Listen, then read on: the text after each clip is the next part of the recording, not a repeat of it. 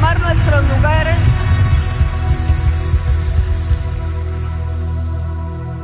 Wow, cuando un pueblo sabe alabar a Dios, qué tremendo. Sabes, amárrate los cinturones, porque para muestra fue un botón de lo que nos compartió el apóstol Nelson Chávez. Él ha estado con nosotros este fin de semana y con el, liderazgo.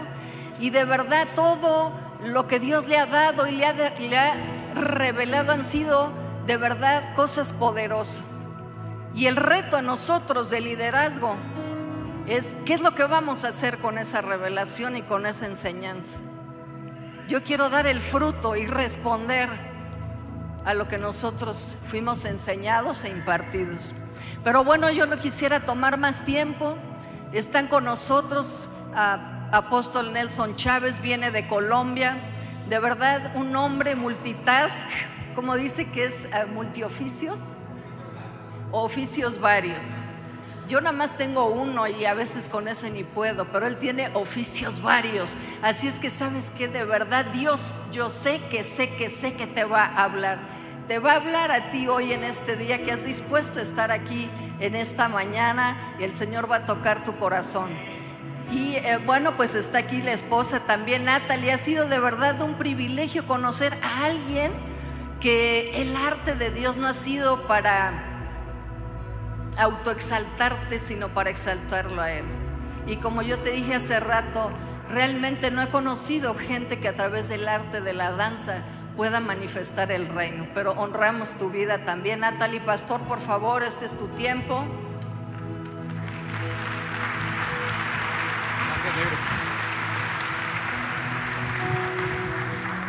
Gracias, gracias.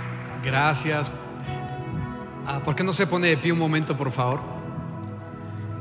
Te- tenemos, ¿qué, qué se quedó acá?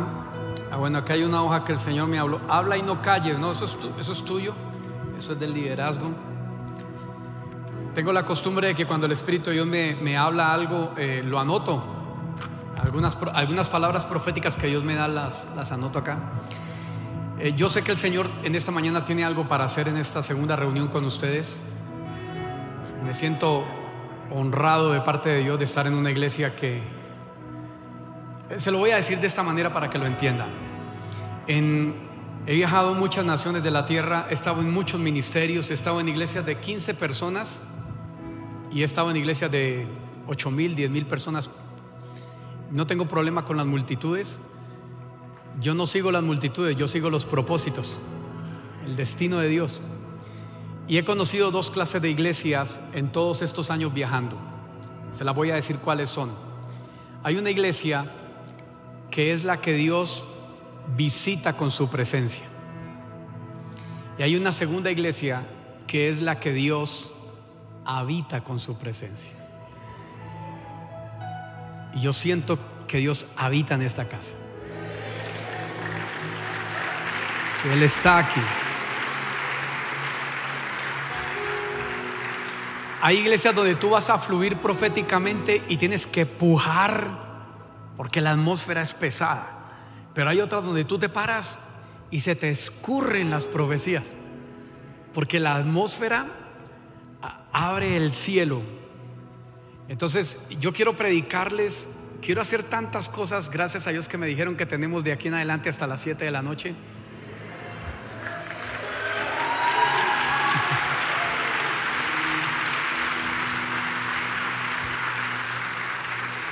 No se lo tome en serio porque una vez dije eso y el culto duró seis horas.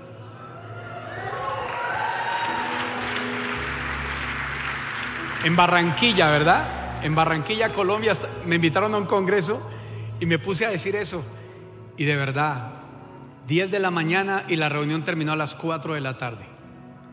Pero, pero ahora que estaba ahí sentado, el Espíritu del Señor me habló y me dijo, antes de que empieces a hacer más de lo que tienes que hacer, eh, el Señor me dijo, quiero que lo primero que hagas seas eh, orar por el ministerio de alabanza y de adoración.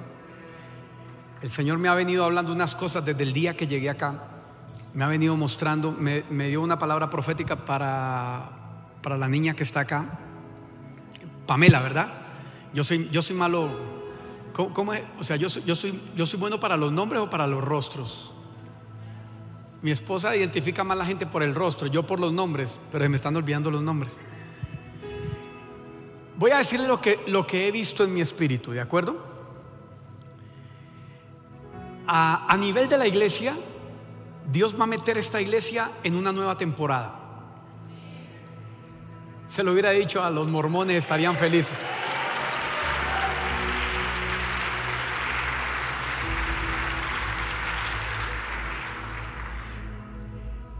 Pero va a pasar algo en el ministerio de alabanza de esta congregación. O sea, aquí van a pasar cosas bien extraordinarias. Ayer el Señor nos habló sobre el ministerio de los, de los hombres, ¿verdad? Y, y nos dio el, y nos dio hasta el nombre del ministerio de los caballeros. ¿Dónde está el que, el que dirige eso? ¿No está? Omar se fue. Ah, ya está Omar. Hola Omar. El Señor nos dio una palabra para él. Nos dio hasta su apellido y, nos mostró lo que Dios va a hacer. Pero Dios me está hablando acá ahora. Ahora me está hablando en este instante. Entonces, eh, eh, el Señor me, me dijo Espinosa, escuché, ¿no? Espinosa. Póngale que hago. Pero estoy escuchando a Esteban. ¿Quién es Esteban? Usted también. Pero Señor, le va a dar todas las palabras para él, no le vas a dar a nadie más. Entonces, ponle que haga esto. Su- Suelta el piano y ven acá. Sig- Sigan los músicos ahí. Sigan los músicos adorando. Yo quiero que la atmósfera se mantenga. Sube eso, eso suena hermoso. Eso. Súbelo ahí. Esta, esta es la voz del Espíritu Santo. O sea que él se llama Esteban. Espinosa, Esteban Espinosa.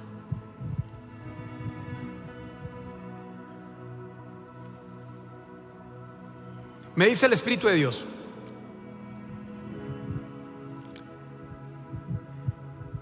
Los, los eventos en esta iglesia el año entrante serán de otro nivel. Todo evento que esta iglesia haga el año entrante será una cosa revolucionaria. Y me dice el Señor, profetízale a Esteban dos cosas. Lo incremento en una unción como maestro para jóvenes, me dice el Espíritu Santo.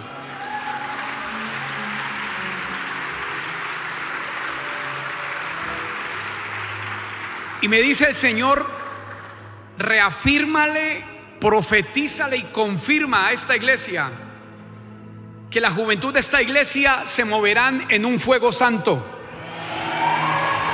En un fuego santo, me dice el Espíritu de Dios. Dame el aceite, tráeme el aceite, el, aceite, el aceite mío. Yo digo el aceite mío. Extiende tus manos. ¿Y dónde está el muchacho ese que, que tú tuviste misericordia y te fijaste en él? El tal Billy, ¿dónde? Venga para acá. Sí, Dios es tan bueno que las mujeres hermosas tienen misericordia y unos tipos tan feos.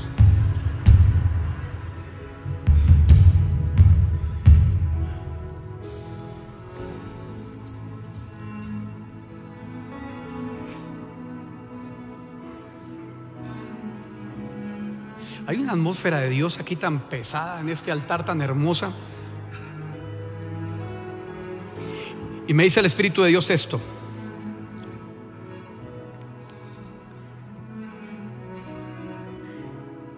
Estoy escuchando la palabra matrimonio, hogar, familia. Y me dice el Espíritu de Dios, se acelera tu familia, se acelera tu hogar, dice el Espíritu de Dios. Se acelera. ¿Tiene novia? Están recién casados. Pero esto se va a acelerar, va a haber un aceleramiento en esta familia. Úngela tú a ella. Estoy viendo un niño que va a venir de este matrimonio. Varón. Y dice el Señor, profetiza sobre ellos. Y estoy viendo el título en la cabeza de ellos que dicen pastores. pastores. Y dice el Espíritu de Dios, guardé tu vida de un ataque desde tu nacimiento, dice el Espíritu de Dios. No le permití al diablo que te tocara como quería tocarte, porque mis propósitos contigo son altos, dice el Espíritu de Dios. Esto es lo que viene para el ministerio y alabanza de esta iglesia. El Espíritu del Señor me dice, profetiza.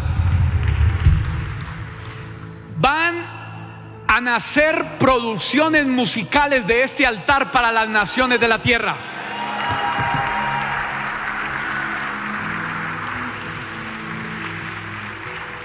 Escúcheme en esto ustedes dos. O sea, eh, todo esto está amarrado acá. Por eso el Señor me dijo, comienza ministrándolos a ellos. ¿Quién es Carmen? Hay una Carmen que estoy viendo en este altar. Tu mamá, ¿dónde está ella? Está de viaje.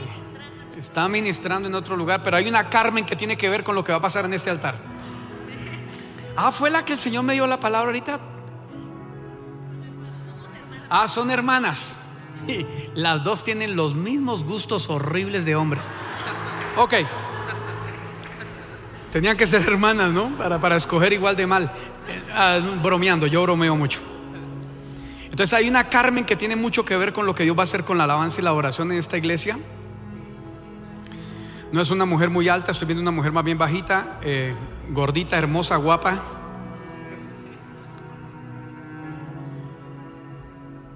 Entonces, Ah, pues de razón que son equipo, ¿no? O sea, las voces. Entonces toma esto. Es que, es que, Lourdes, los tipos están, ellos, acuérdate que uno tiene que aprenderse a mover por atmósferas. Y cuando una atmósfera llega a ti, Tú tienes la posibilidad de permanecer en la atmósfera o de dejarla pasar. Y Dios está trayendo una atmósfera nueva sobre esta congregación para esta temporada. La, estoy viendo en mi espíritu.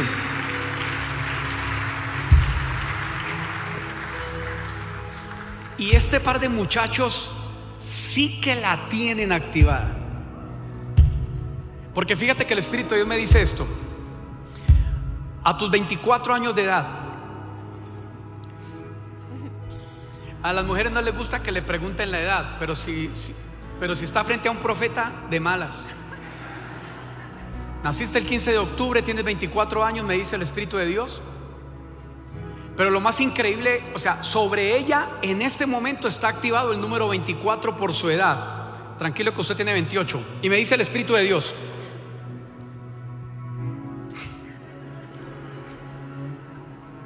¿Sí o no? No se asuste, tranquilo. Nada malo el Señor me va a revelar y si me lo revela se lo digo a solas afuera.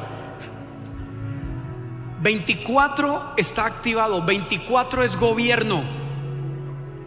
El número 24 significa gobierno.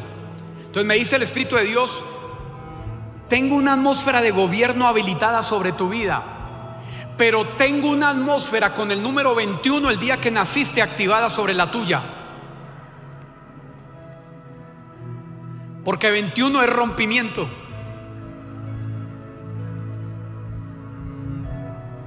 Qué loco esto, ¿no? Entonces sobre ella está activada el número 24 por su edad y sobre él el número 21 de su nacimiento. Entonces hay una atmósfera de rompimiento y de gobierno. Entonces dice el Espíritu de Dios, rompo el cielo y te veo cantando melodías en inglés, me dice el Espíritu Santo entonces habrá una producción musical en esta iglesia para las naciones en español, pero habrá una en inglés. Habrá una en inglés.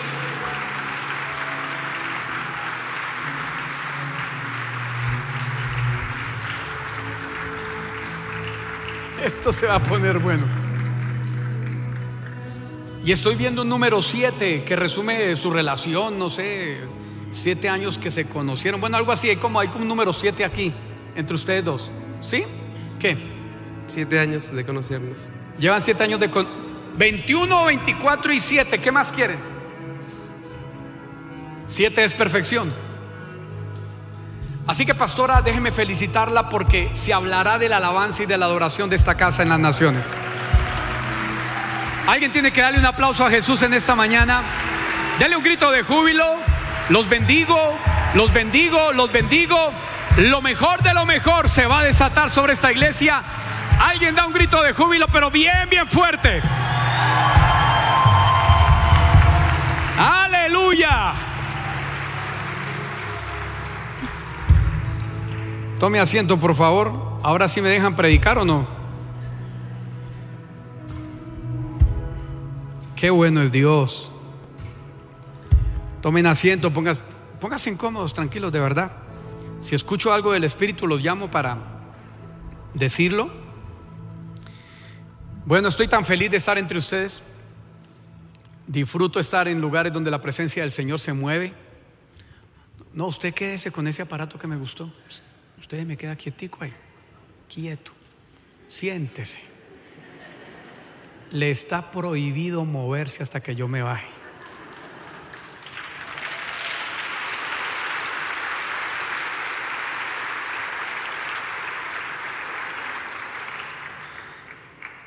Hay tantas cosas que escucho en el espíritu que voy a tratar de...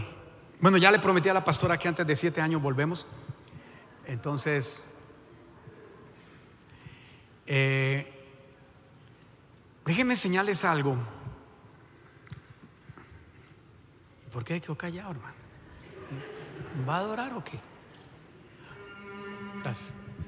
Póngalo bien suavecito ahí mientras él adora. Usted agarra el piano, ¿no? No haga el loco. Estamos, vamos a ministrar. Voy a enseñarle algo. Eh, mucha gente me dice a mí, eh, ¿cómo es que Dios le habla? Y yo le respondo, pues como usted me habla a mí. ¿Y cómo usted escucha a Dios? Y yo le digo, pues como usted me escucha a mí. Hay un problema en los cristianos.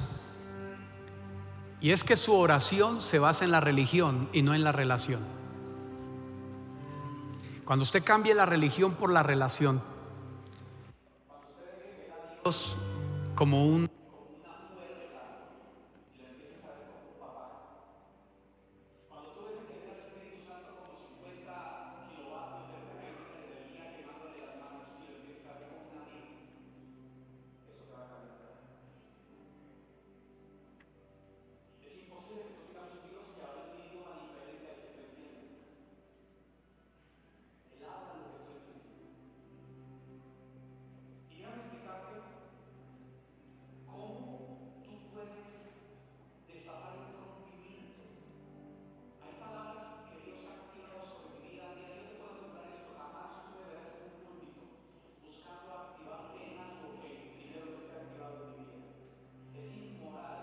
pasar a un altar a buscar que la iglesia se active en algo en lo que tú no estás activado. O sea, te lo voy a decir de otras maneras. Yo no me puedo parar en un púlpito a enseñarte a ti de ofrendas y diezmos si el primero que se roba el diezmo soy yo. Y hay un montón de líderes en las iglesias cristianas yendo a las casas a enseñar diezmos y ofrendas y ellos nunca diezman en la ofrenda donde lideran. Se empezó a dañar el mensaje. ¿Cómo yo te digo a ti que ames a tu esposa y respetes a tu esposa si yo llegara a mi casa a agarrar a Natalia a gritos, a maltratarla? ¿Cómo yo te digo a ti que tengas tu casa en orden si yo no tuviera a mis hijos en orden? Yo no sé qué clase de papá es usted, pero yo tengo cinco hijos y no pasa un día sin que a cada uno de ellos le diga esta frase, te amo. Todos los días le digo a mis hijos, te amo. Todos los días, si los tengo al frente, los abrazo. Todos los días a mi esposa le recuerdo lo valiosa que es, la amo, le doy un abrazo todos los días. Así que si yo me paro a hablarte de familia, te hablo porque cuido la mía, amo la mía, soy un hombre procesado. No soy perfecto, soy procesado. Pero todo lo que yo te predico en un altar, yo te lo, te lo puedo predicar con la autoridad de que lo tengo activado sobre mi vida. Si yo te hablo de profetizar es porque lo tengo activado. Si te hablo de honra es porque soy una persona de honra con mis autoridades. Soy una persona que doy cuentas, soy una persona que rindo informes. Cada tres meses mi autoridad sabe del informe de mi ministerio. Yo piso un país y al momentico por, mi, por el WhatsApp, él se entera que yo estoy acá. Y le digo, bendíceme que voy a estar en tal parte, voy a estar en tal lugar. Todo lo sabe él. Conoce mi vida, conoce mis movimientos, me sujeto, informo, honro, diezmo, ofrendo. Entonces cuando usted vive ese nivel de vida, el cielo se habilita para bendecirte. El problema es cuando tú andas buscando cosechas en terrenos donde nunca has sembrado. Es ilegal. Nosotros los cristianos hemos complicado el Evangelio. El Evangelio es lo más hermoso que hay por vivir. La vida cristiana no es una religión, la vida cristiana es un estilo de vida. La iglesia no es un centro de entretenimiento, la iglesia es un centro de transformación. Tú no vienes aquí a que te entretengan. La alabanza no es para entretenerte, la alabanza es para glorificar al que va a traer cambios en tu vida. La palabra no es para que pases un momento nice, cool, heavy. No. La palabra, si el mensaje que te predican en el altar no te produce cambios, examina tu corazón porque algo no está funcionando bien. Es imposible predicar el reino y no ser cambiado. Si, no sé cuántos años tú lleves aquí en la iglesia, no sé cuántos años lleves en este ministerio. Pero si tú evalúas el día que entraste por esa puerta, desde el día que llegaste acá, y no hay cambios en ti, algo está pasando. Se lo voy a decir de esta manera. Hay un montón de gente que lleva años congregándose en iglesias, pero no han experimentado el nuevo nacimiento. Siguen igual. No han muerto a lo que tienen que morir. Hola. Déjame contarte una experiencia. Se la voy a contar, ustedes me cayeron bien. Y cuando a mí alguien me cae bien, lo llevo en la buena. Hace muchos años atrás, nuestra iglesia empezó a crecer. Nuestra, nuestra iglesia nació con cuatro personas en la sala de una casa y bueno, 70, 120, 350. Cuando éramos 800 personas, el Señor me habló un día y me dijo, quiero que vengas y te apartes conmigo. Y yo entré en un tiempo de ayuno y me dice el Señor, Pastora Lourdes, me dice, quiero que te vayas a un lugar conmigo, entres en ayuno y no me sales de ahí hasta que no te hable. Y yo fui. Eh, renté una habitación en un hotel, me llevé un escudero, los escuderos pagan los platos rotos nuestros, y le dije al escudero, usted se queda ahí y usted no se mueve de ahí hasta que el Señor me hable. Y como yo voy a ayunar, ayuna usted. Primer día, no me habló nada. Segundo día, tampoco. Y al tercer día, menos. Entonces, el cuarto día, comenzando la madrugada, yo estaba débil, tenía hambre. Mi escudero se quería volver testigo de Jehová. Mi escudero decía, ¿a qué hora yo me metí el lambón de ponerme a servirle a él? Y a las dos de la mañana me habla el Espíritu y me dice, siéntate que vamos a hablar. Y me dice, yo te traje aquí para que mueras. y yo le digo, ¿perdón? Me dijo, sí, te traje aquí para que mueras. Y yo le dije, pero ¿cómo, ¿cómo usted me va a venir a mí a decir ahora, después de estos años de ministerio, una iglesia de casi mil personas, que me trajiste para morir? Y me dijo, hay áreas a las que tú no has muerto. Y yo le dije, ¿cuáles? Y me nombró cuatro. Me dijo, escríbelas. Una, dos, tres. Y me dijo, tú vives todavía para esas áreas. Y no me sirves así. Te traje aquí para que mueras a eso. Y yo me tiré al piso y, agarré hoja por hoja que había escrito, Señor. Digamos, una de las áreas a las que yo no había muerto era mi intelectualismo. Y el Señor me dijo, tú, tú predicas más de tus diplomas y de tu teología que de la relación conmigo.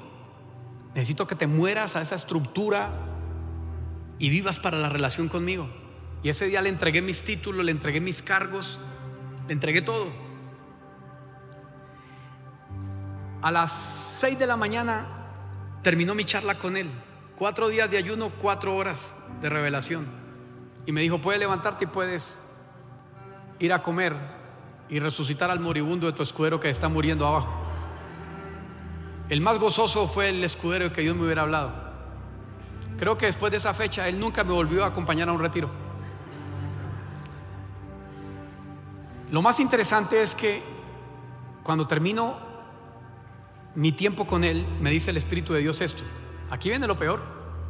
Me dice el Espíritu Santo, ya tú moriste, ahora quiero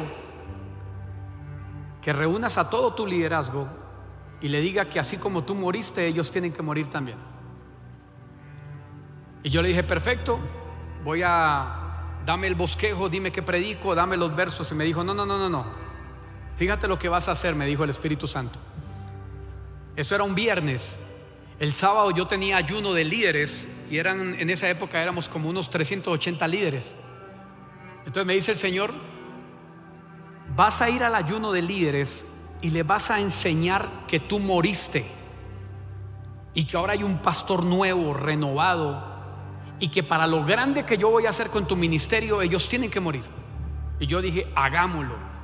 Y me dice el Espíritu Santo esto, el sábado en el ayuno, tú vas a ir y vas a alquilar un ataúd, un cajón de muerto, y te vas a meter en él. Y vas a hacer que te lleven al ayuno metido dentro del cajón sin que nadie sepa que tú eres el que estás ahí. Y yo le dije, Señor, no me gusta la idea. Y me dijo, ¿lo vas a hacer? Entonces, yo llegué ese día a la ciudad y llamé a un hermano menor mío y a mi papá y les dije, necesito que me acompañen a hacer una vuelta. Y fuimos a una funeraria. Y fui al administrador de la funeraria y le dije, necesito un cajón para un muerto. Y me dice el Señor, ¿quién es el muerto? Y le digo, yo. Y el tipo se queda mirándome y me dice, ¿se siente bien? ¿Necesita ayuda psicológica? Nosotros podemos. O sea, él pensaba que yo me iba a ir a matar y me iba a meter. Y yo le dije, no, usted no me está entendiendo, yo soy pastor. Voy a dar una enseñanza y necesito un cajón rentado por cuatro horas. Y mi papá me miraba. Y mi hermano, ¿qué le pasa a este? Alquilé el cajón, me busqué uno lo más cómodo posible, pero eso talla horrible. O sea, gracias a Dios que si algún día pasamos por ahí no vamos a sentir nada. Pero eso talla. Lo renté. Al otro día el ayuno era a las 8 de la mañana. Todo el liderazgo de la iglesia ya metido en la presencia y yo metido en un cajón. Le dije a mi papá, yo me acuesto y usted cierra. Ponen la tapa y, y llevan, el, llevan el ataúd a la entrada del templo en una camioneta y le dicen a los sugieres que el que se murió era muy conocido y que yo di la orden de que todo el mundo en el ayuno se despidiera de él.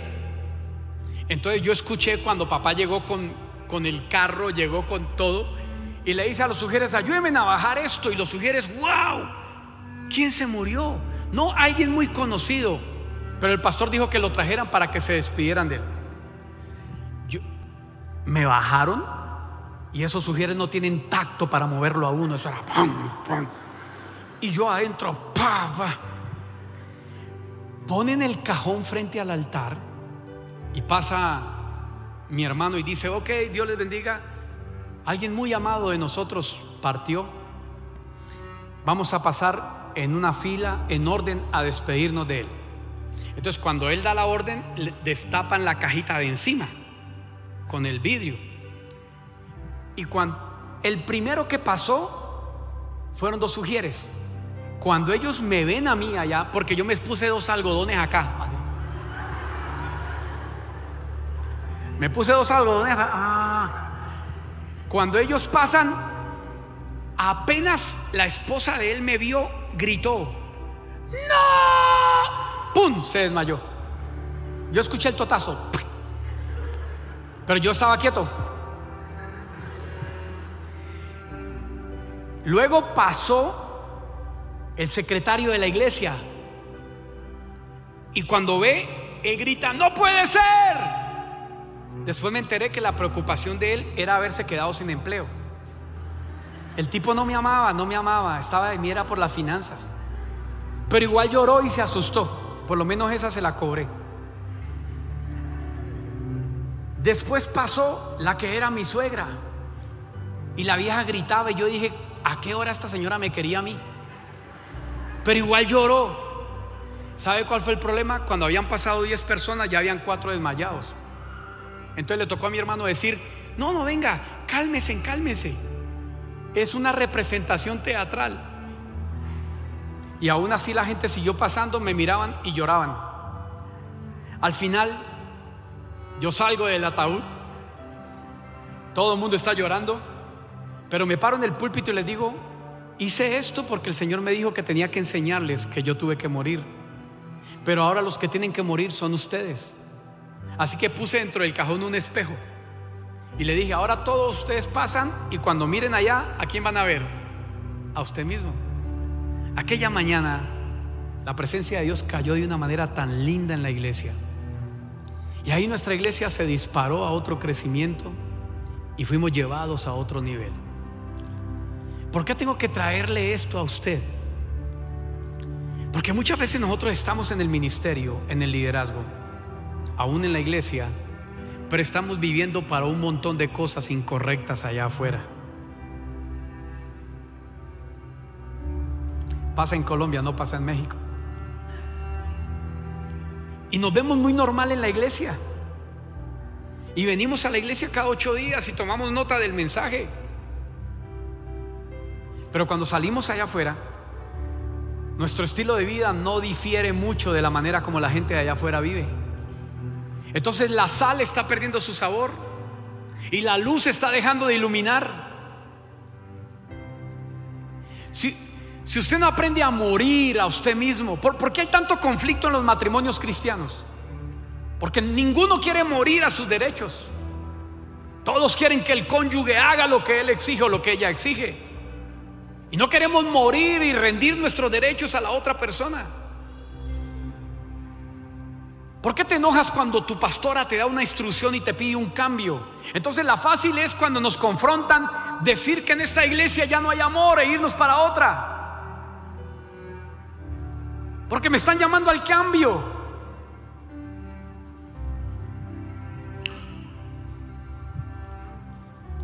Parece que quieren que termine ya. Dígame algo. Así sea, ay, ay, ay, pero dígame algo. Si le está doliendo, rásquese que aquí viene otra. Pero necesitamos morir. Mira, déjame explicarte esto. ¿Por qué Dios no te da más de lo que tú puedes tener?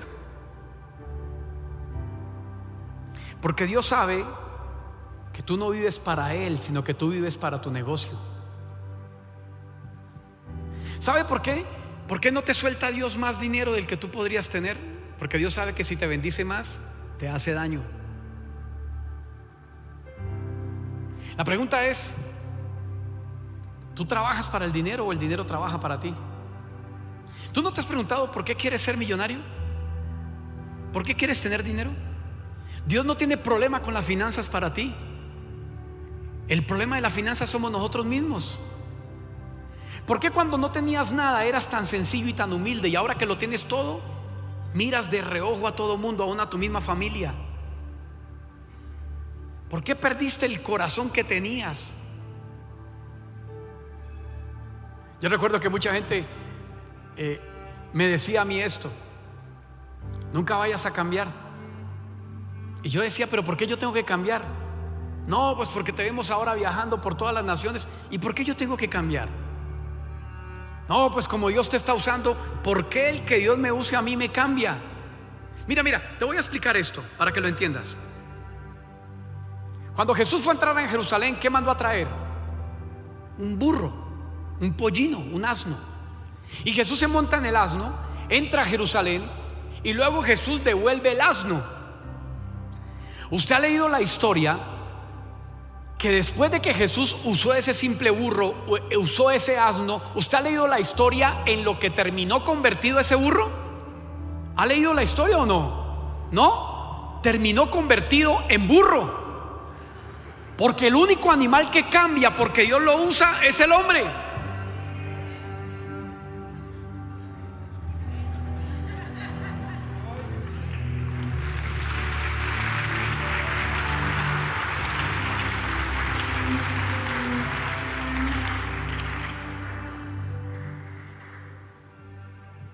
Una de mis frases preferidas es, yo soy el burro en el que Él entra todos los domingos a Jerusalén. Pero ¿qué, qué soy yo? El burro. ¿Por qué te crees el cuento de porque tienes un título en la iglesia, te crees más que el que está sentado en esa silla? ¿Por qué si te dan unos discípulos en vez de cuidarlos los maltratas y los pisas con tu orgullo y tu altivez espiritual? Una vez Billy Graham hizo un seminario de evangelistas en Bogotá cuando Billy Graham estaba vivo. Entonces, la escuela de Billy Graham hizo un seminario en Bogotá para líderes cristianos. Y por esas cosas de la vida me llaman a mí y me dicen, queremos que tú traigas una de las conferencias en la escuela de Billy Graham. Y yo dije, ¿yo? Pero si yo, no lo, yo ni lo conozco a él. No, no, pero nosotros a ti sí. ¿Podrías traer una, una clase a la escuela de evangelistas de Billy Graham en Bogotá. Y yo dije, bueno, pues yo no tengo problemas. ¿Y qué tengo que enseñar? Y mira lo que me dicen. Queremos que enseñes algo que, que traiga un cambio al corazón de los evangelistas de la escuela. Y fíjate lo que hice. Ah, hay unos trajes. Ese día yo tenía que celebrar un matrimonio, una ceremonia. Entonces se, coloca el trajecito ese del, corbatín y como, sí. Pero en Bogotá, en, muchos restaurantes finos, los meseros se visten así. Aquí también, se visten de, de traje. Pues fíjate que yo, como tenía que celebrar un matrimonio con, se me atravesó un apellido por acá, escuché el apellido Amador por acá. ¿Ustedes? Bueno, de una vez, hacen de la mano? ¿Su esposa? ¿Qué le dio? Pero bueno.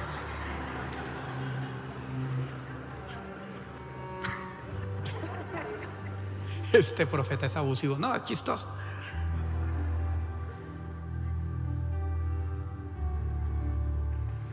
Ya lo suelto. Mire, es que bueno dejarlo así con la expectativa, ¿sí me entiende? Es como cuando mi esposa se me declaró, yo le dije, déjame lo pienso. Entonces, y la dejé así como ah, sí. Cuando le di el sí, me dijo, entonces bésame. Yo le dije la otra semana, y pobrecita sufrió. Ah, me fui a la escuela, tranquilo, yo se lo digo ahorita. Me fui a la escuela, entonces me fui con el traje del mesero, pero llegué una hora antes de la clase y me paré justo en la entrada del salón de conferencias donde era la conferencia. Y me paré con una toalla en la mano así. Entonces todo el que llegaba yo le decía, ¿cómo está? Mucho gusto. Bienvenido. ¿Desea agua o un cafecito o aromática? Entonces, entonces de verdad, al fondo habían puesto una greca con aguas. Entonces yo me iba, entonces el que llegaba me decía, gracias, agüita está bien. Y yo me iba hasta allá, iba a, a la silla y le llevaba el agua. Y se fue llenando el salón. Usted no sabe la cantidad de tintos que me tocó servir ese día, la cantidad de agua, de aromáticas, café. Y llega, y, llegó una y me dice, llegó una y me dice, ¿y no tiene algo más? Entonces le digo yo, ¿cómo que desea? Ay, es que yo vengo de trabajar, no tiene como un yogur con unas galletas y yo ya se las consigo. Me salí del salón, Fui a una tienda enseguida, compré un yogur y le traje galletas a la. Y ella me dice, ¿y tiene algún costo? Y yo, todo es gratis, lo que usted pida se le, será dado. Entra un tipo. El tipo tenía un orgullo de aquí al zócalo. ¿Sí? ¿Lo entendieron, no? Bueno, de aquí a Cancún. Grandecito. Entonces el tipo entra así, de esos evangelistas que son gordos, panzones, que tienen mal testimonio, en la sola figura no se cuidan. Y entra así. Ah, y con un maletín de cuero, tipo testigo de Jehová ungido. Así. Buenas. Y yo sí, ¿cómo está, Señor? Eh, ¿Desea tomar algo? ¿Cómo qué? Pero, pero me habló de una manera tan fea. Pero igual yo lo serví. Fui, eso me regañó que porque el agua aromática no estaba como él quería. Bueno, y no me dio propina ni nada. Pero igual yo lo serví. Se llena el, auditorio y viene el, el, de la escuela de Billy Graham y dicen, bendiciones a todos, vamos a empezar nuestra conferencia esta tarde. Para mí es un privilegio y un honor tener a un hombre de Dios acá. Póngase de pie, vamos a levantar las manos mientras él viene aquí al altar. Padre, gracias por la conferencia que el pastor Nelson Chávez nos va a traer. Y todos con los ojos cerrados. Cuando todos abren los ojos, yo estoy en el atril. Me paro en el púlpito y como que todo el mundo dijo, ¿qué hace el mesero allá? ¿Qué hace el mesero allá?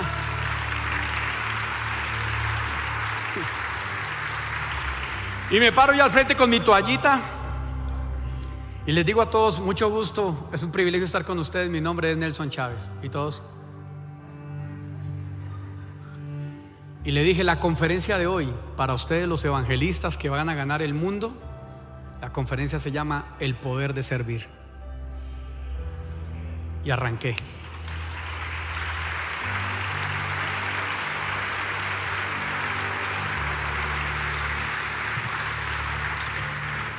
Lloraron.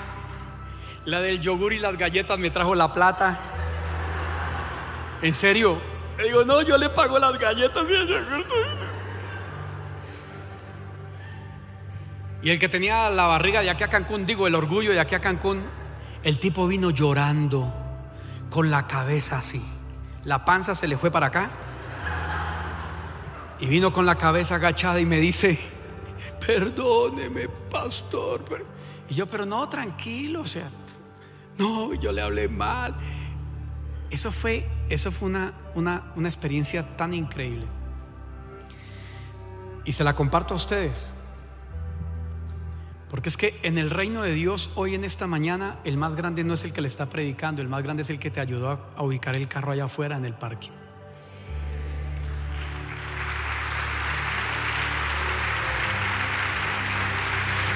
El que limpió la silla para que tú te sentaras. El que te abrió, el que está por ahí en la cocina sirviendo, en el reino de Dios, esos que sirven son los más grandes. Entonces a veces nosotros creemos que la grandeza es la posición, es el lugar donde estamos. Y estamos equivocados. Nunca pierdas la mentalidad. David un día le dijo a su alma, acuérdate de dónde Jehová te sacó. Alma mía, no te olvides de ninguno de sus beneficios. Recuerda de dónde vienes. Mañana, yo creo que mañana Dios te va a usar para sanar enfermos. Diez lo están creyendo. Mañana le vas a profetizar a presidentes de las naciones. Mañana Dios te va a revelar cosas extraordinarias. Haga Dios lo que haga contigo, mantén los pies sobre la tierra y recuerda que toda la gloria toda la honra le pertenecen a el Señor de esta casa. Nada es tuyo.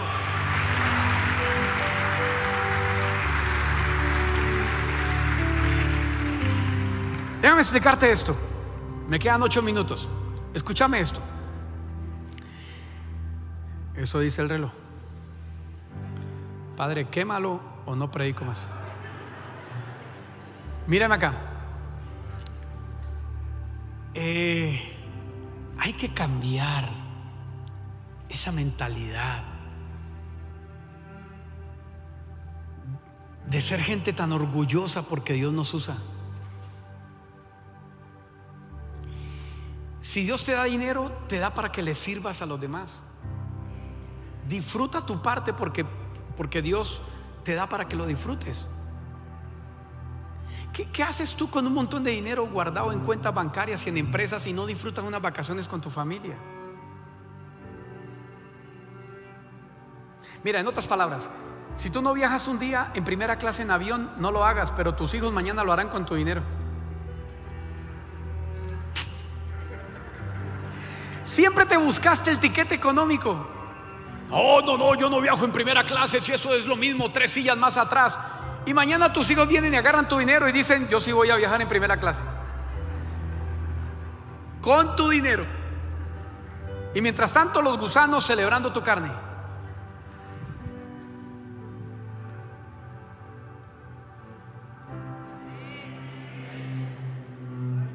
Hola. ¿Sabes por qué no tenemos más? Porque no lo soñamos. Que lo peor que te puede pasar es que tú te seas tacaño y mezquino contigo mismo. ¿Cuántas vidas tienes, hermano gato? ¿Siete? Yo conocí un gato que tenía 16 vidas y lo atropelló una 4x4 y lo mató. 4x4, 16.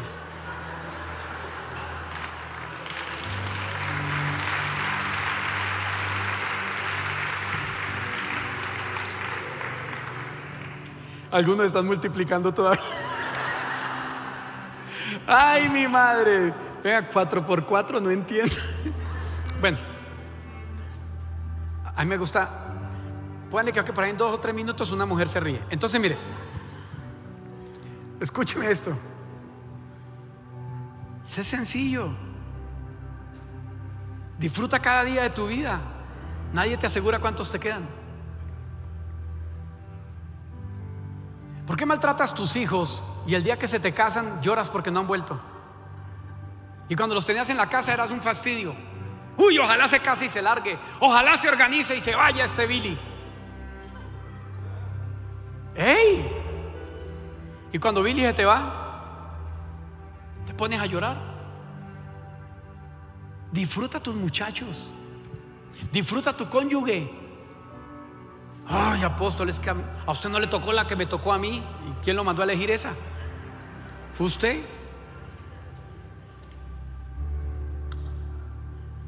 Disfruta tu iglesia.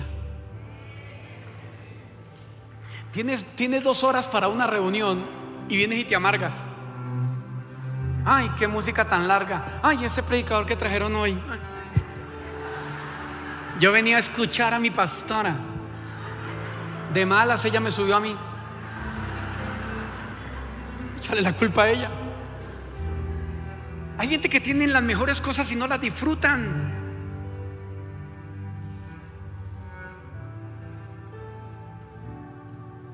Si el Evangelio es una buena noticia, ¿por qué pasamos al púlpito a predicarlo de mala gana? Si es una buena nueva. Si tú te ganas un carro hoy, ¿cómo te dan la noticia? te ganaste un carro. Hay un BMW que te ganaste, vaya, recoja esa porquería. ¿Así te la dan? ¿Cómo te dicen? ¡Ay, te ganaste el carro! ¡Ay! La bulla y el escándalo, ¿sí o no? ¿Qué es el Evangelio? Una buena noticia para yo venir aquí a dártela de manera amargada. Yo hago bromas y he hecho chistes hasta predicando, ¿no lo han notado? Soy feliz, que se amargue el que quiera. Un día viene una vieja amargada de mi iglesia. En toda iglesia hay una vieja amargada, menos en la iglesia de las lomas, pero en toda iglesia hay una vieja amargada. Fíjate, fíjate mi querida Lourdes que viene esa vieja amargada a mi oficina. O sea, yo no sé cómo llegó a mi oficina, pero llegó. Y entra. Y entró así. Y me dice, pastor, le vengo a dar la última oportunidad. Y yo dije, esta no está profetizando. Y menos con esa cara de bruja que trae. Y me dice esto, mira lo que me dice, le vengo a dar la última oportunidad. O usted cambia y deja de hacer chistes mientras predica, o yo me voy. Y yo me paro y le digo, largate rápido. Que yo no voy a dejar que Dios me deje de usar como Él me usa. La amargada es usted, no yo. Así que por la puerta que entró, se puede ir. Y me miró así.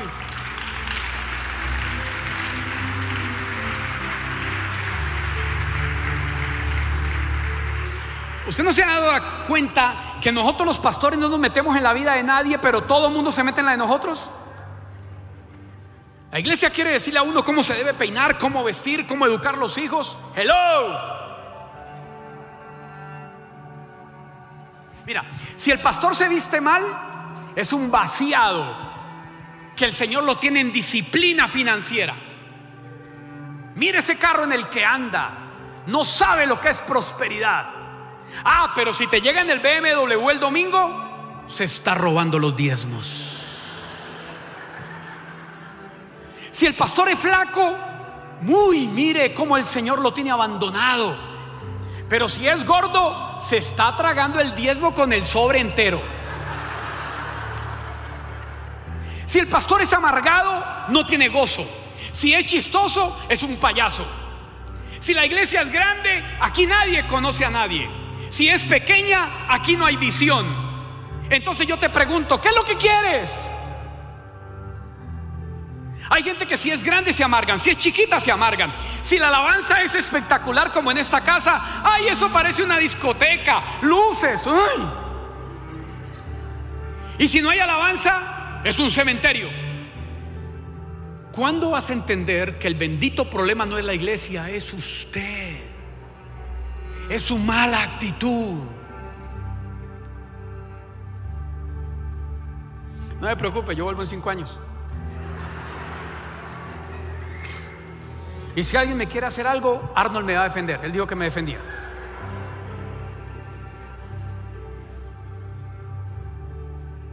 Hola.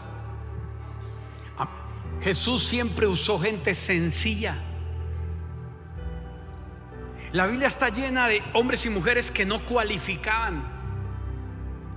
Es que el reino de Dios es para los que no cualifican, pero el Espíritu Santo los hace cualificables. No se trata de ti, se trata de lo que Él le va a dar la gana hacer contigo en esta ciudad. Alguien tiene que creérselo en esta mañana, vamos.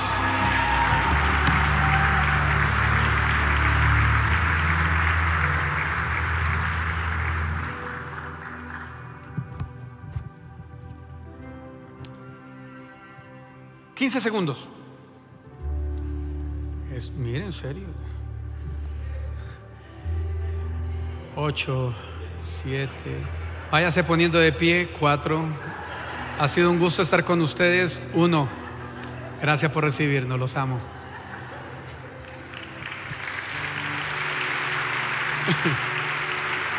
¿Esa es la hora? ¿La, hora es esa? ¿La 1 y 27? ¿Y cómo pasa el tiempo de rápido aquí en México? ¿Cómo va a venir a vivir acá? El tiempo pasa rápido. Déjeme enseñarle. ¿Puedo enseñar un código esta mañana? ¿Qué son los códigos? Accesos. Siempre que usted escuche un hombre de Dios, un profeta, un apóstol, que te diga, te voy a enseñar un código, agárrelo. Todos los códigos son accesos. Entonces, cuando usted le da el código a la caja fuerte, ¿a qué accede? ¿Qué, esconde usted en la caja fuerte? ¿Medio pan de muerto? Ya aprendí. Ya aprendí. ¿Media enchilada? ¿Qué usted mete en la caja fuerte? ¿El pan del chavo? Usted en la caja fuerte tiene sus joyas, sus relojes, el dinero que le tiene escondido a su mujer, usted lo ponía. Entonces cuando le dan el código, ¿qué tiene usted? Si se te olvida el código, le voy a dar un código en esta mañana.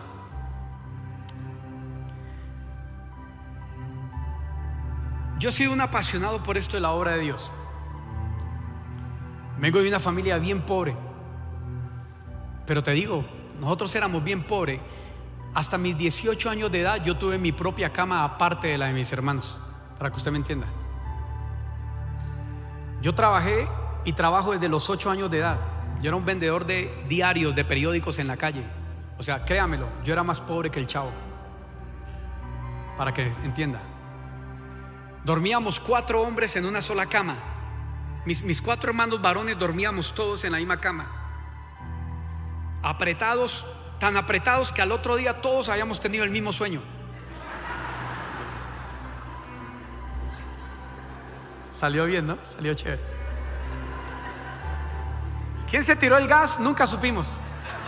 Pero no fui yo. Mi estómago era santo desde esa época. Bueno, se me ha corrompido un poco, pero era, era santo. Y yo, y yo pasé toda esa infancia de necesidades. Y cuando fui a empezar el ministerio, yo le dije al Señor, Señor, yo tenía 28 años de edad. Y le dije, Señor, vamos a hacer un trato entre tú y yo. Di conmigo, con Dios se puede negociar. Con Dios se puede negociar. Yo le dije, Señor, hagamos un trato. Yo te voy a entregar mi vida, te voy a servir, voy a ser pastor, donde tú me mandes. Si algún día tú me dices que tengo que ir a México, yo voy. Así me toque perderme la alfombra roja de los premios que me perdí, yo voy. No hay problema. Pero yo te voy a hacer una petición.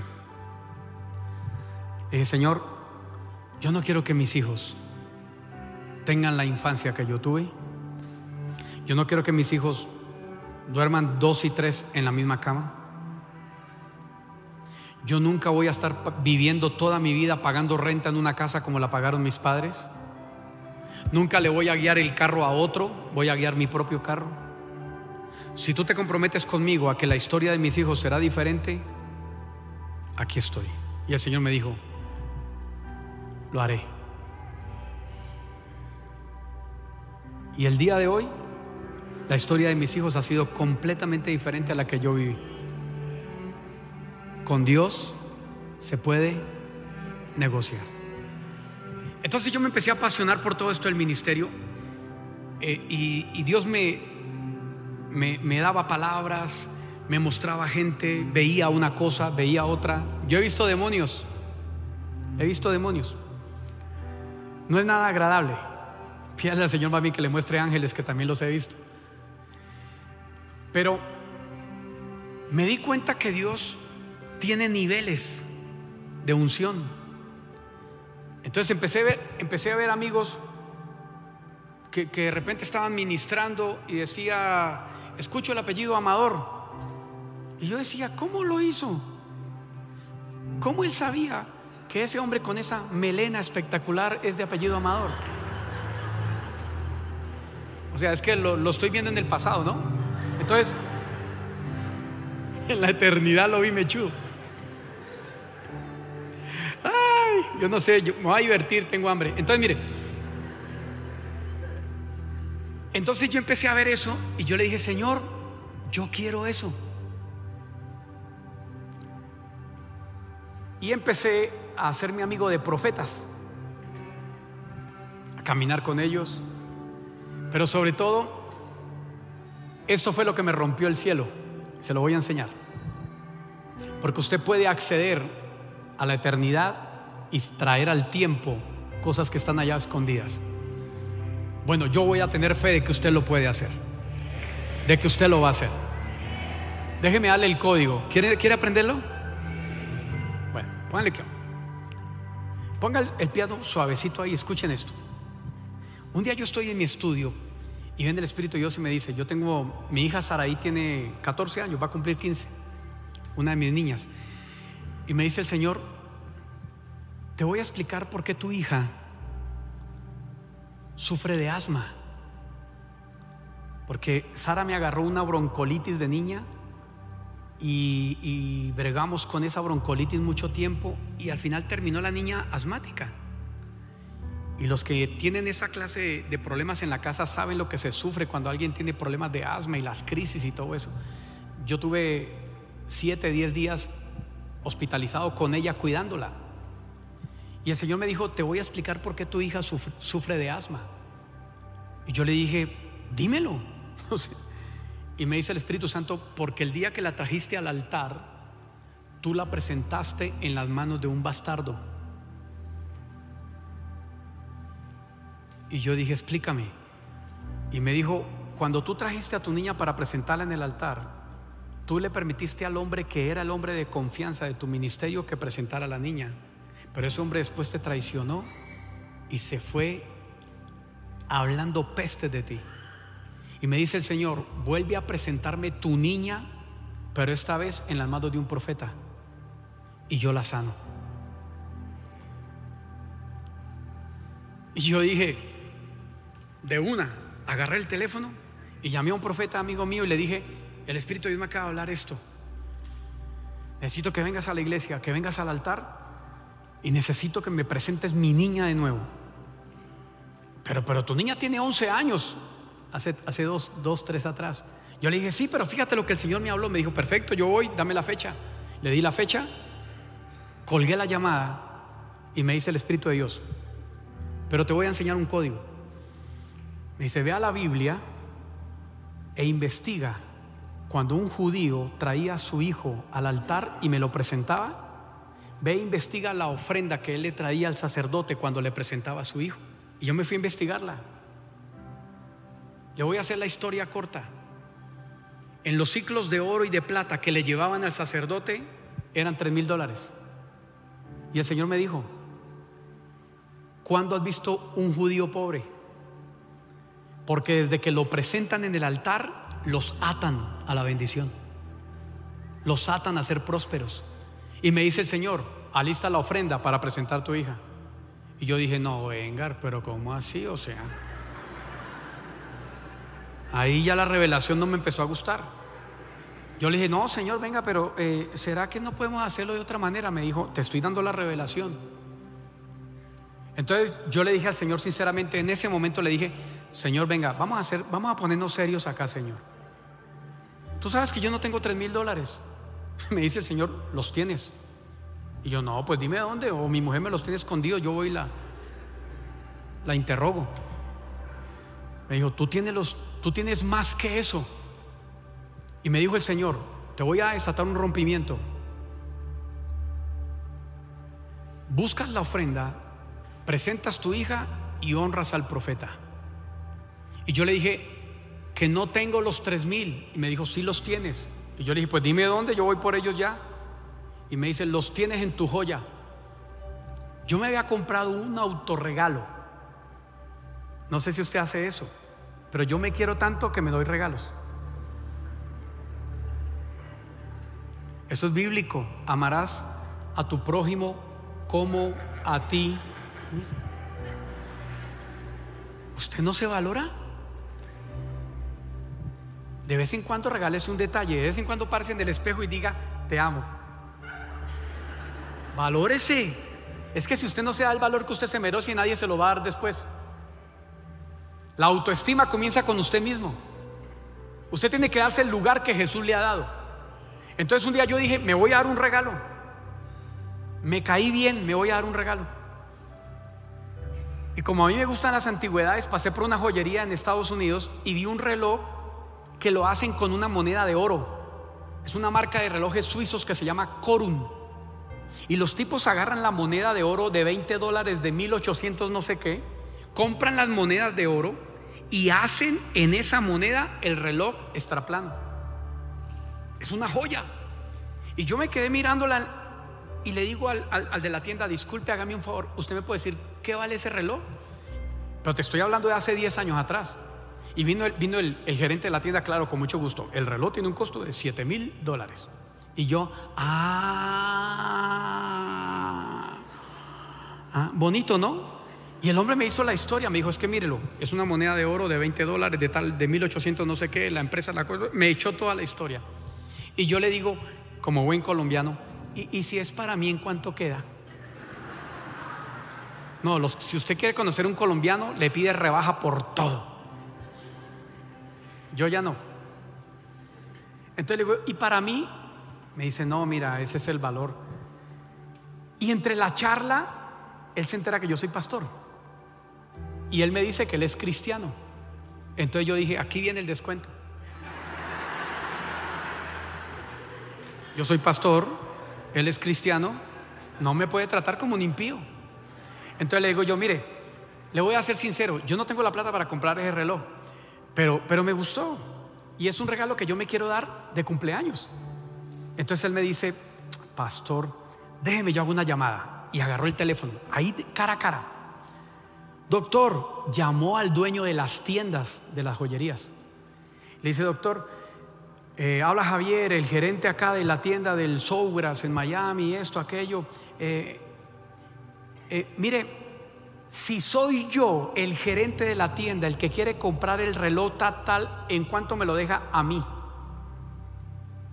Y yo por dentro, que le rebaje, que le rebaje, que le rebaje. Ah, bueno, perfecto. Entonces lo compro. Lo voy a separar. Y colgó la llamada. Me dice, pastor, el dueño, por yo ser el gerente, me lo deja en 5 mil dólares. Es suyo.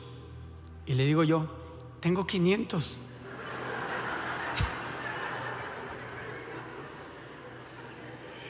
Y él se queda mirándome. Entonces yo le digo, vamos a hacer una cosa, mire, yo le dejo los 500. Y yo como estoy viniendo de Colombia a Estados Unidos, yo le voy trayendo. ¿Y va a creer que el tipo me acepta? Me dice, pastor, vamos a hacer una cosa. Yo voy a separar su reloj. Yo lo voy a pagar porque tengo que pagarlo a la tienda. Pero se lo voy a tener guardado. Y cuando usted lo cancele, se lo lleva. ¿Quiere que le diga esto? Me gasté un año yendo, abonando hasta que lo pagué. Mi reloj. No, no, no, yo pasaba al altar y el Espíritu Santo hacía no, no, Comenzamos a construir nuestra casa con Natalie hace unos años atrás y yo le dije a una de mis hijas, a Juanita, le dije, Juanita, yo voy a tener que vender el reloj, necesito recursos para meterle dinero a la casa que estoy construyendo. Mis hijos me prohibieron, me dijeron, usted no toca ese reloj, esa es su joya, la guarda. Y ahora viene el Espíritu de Dios y me dice, agarra el reloj y vete y honra. Entonces yo calladito, yo no le dije a nadie. Agarré el reloj, me lo puse esa noche, me fui para el culto, llamamos a Saraí, le conté a la iglesia lo que el Señor me había enseñado. El profeta vino, tomó a Sara, la presentó de nuevo al Señor. Hace tres años atrás, mi hija, después de esa noche, jamás volvió a tener asma. Jamás.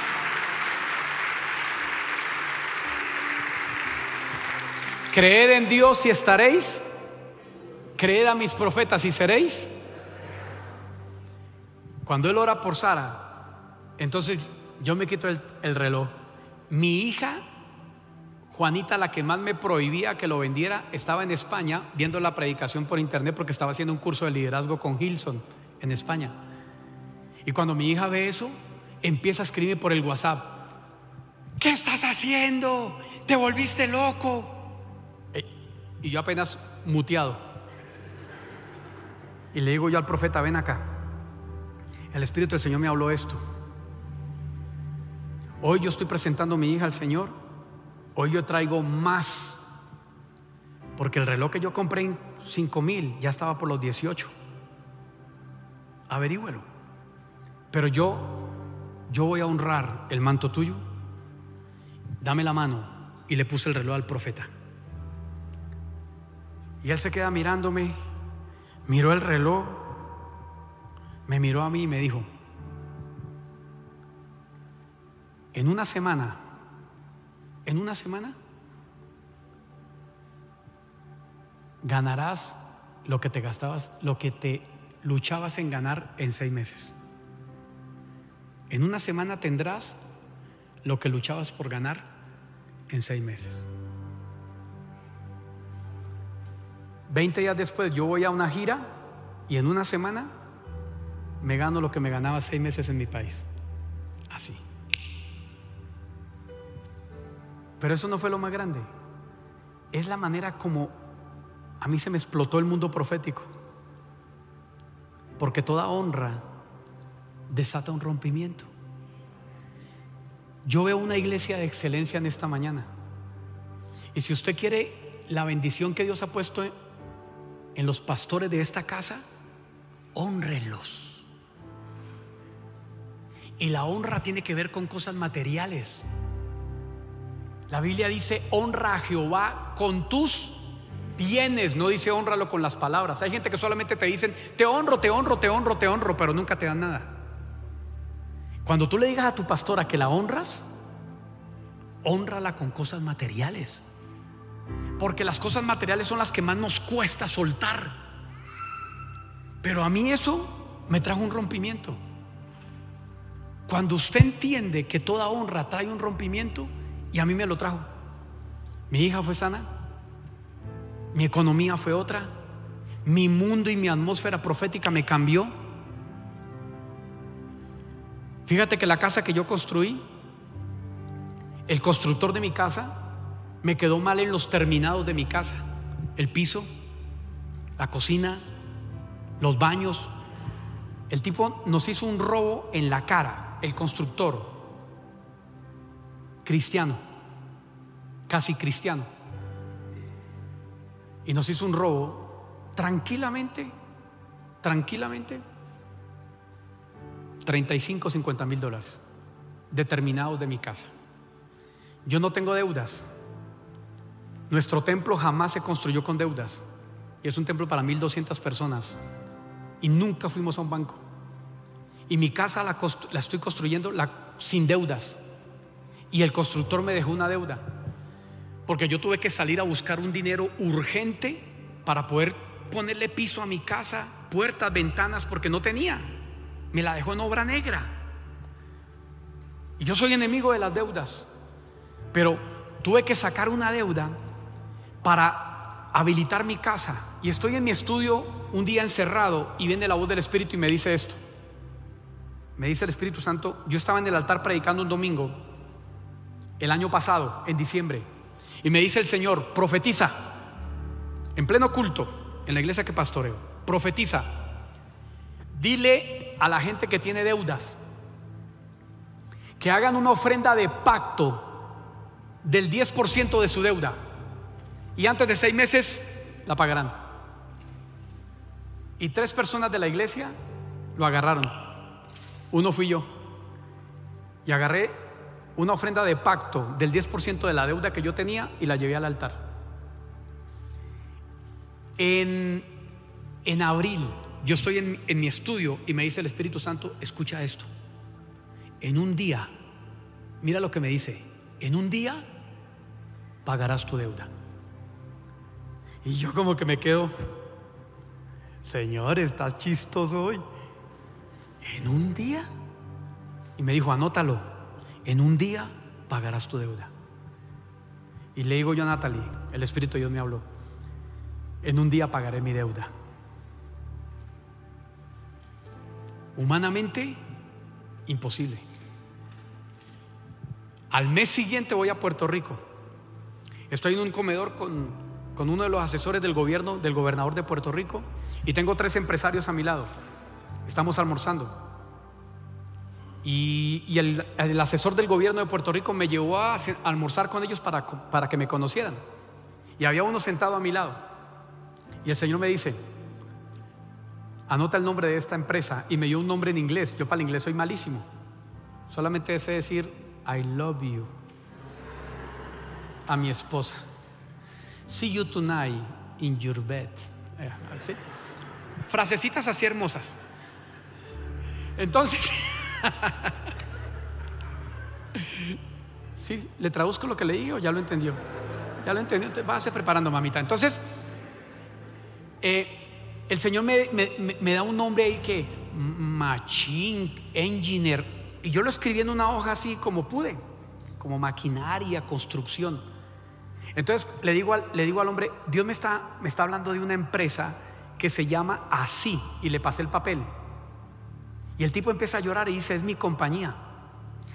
Y le digo, pero Dios me está mostrando dos cifras. Yo estoy viendo 282 mil y estoy viendo 235 mil dólares. Esas dos cifras que tienen que ver con usted. Y me dice, son los dos últimos contratos que firmé, uno por 282 mil y uno por 235 mil. Ah, pero el Espíritu de Dios me dice esto. En los próximos seis meses dejarás de firmar contratos de 280 y pico y firmarás contratos de un millón de dólares.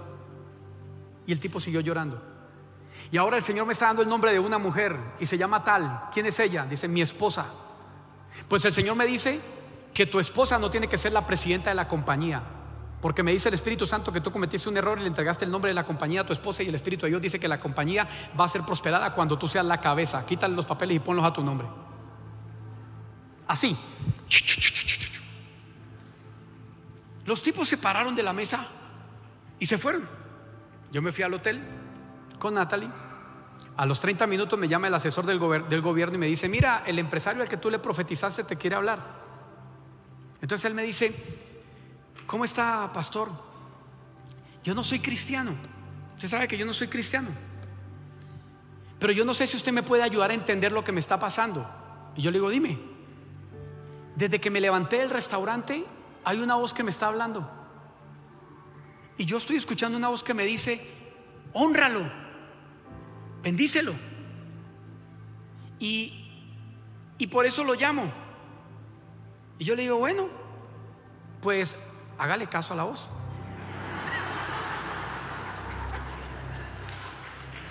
Hágale caso a la voz.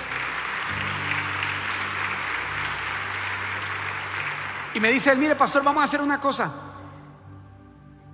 Para yo quitarme esa voz de encima, eh, a mí me tienen que dar un dinero del pago de un contrato. Cuando, cuando, cuando me cancelen ese dinero, ese dinero es suyo.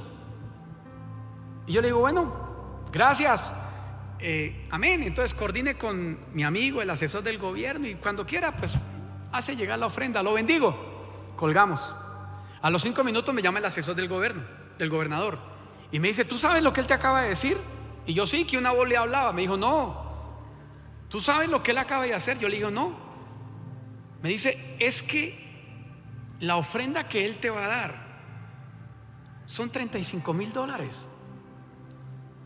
Y la ofrenda que él me estaba dando era exactamente la cifra de la deuda que yo tenía. En un día, en un día, pagué mi deuda. Si él lo hizo conmigo, diez levantaron la mano, bendito. Si él lo hizo conmigo, te voy a profetizar. Póngase de pie usted. Estoy escuchando esto del Espíritu Santo.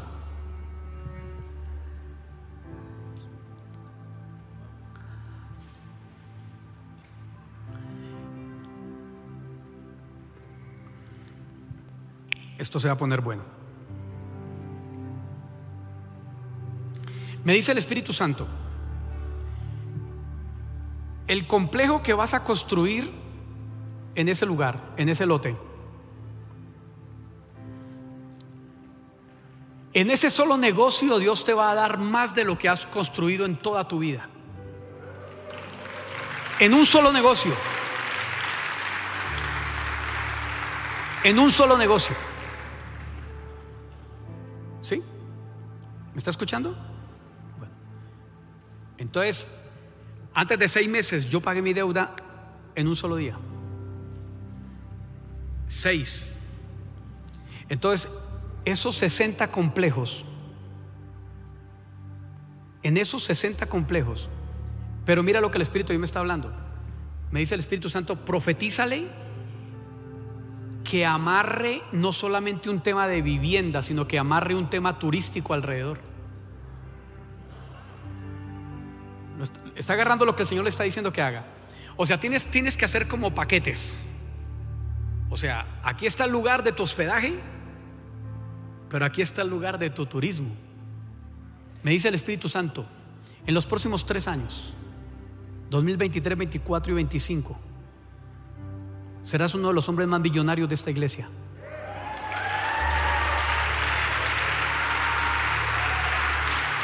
De los más millonarios.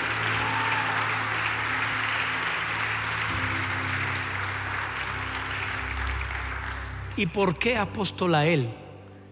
Porque fuiste perro fiel de tu pastor.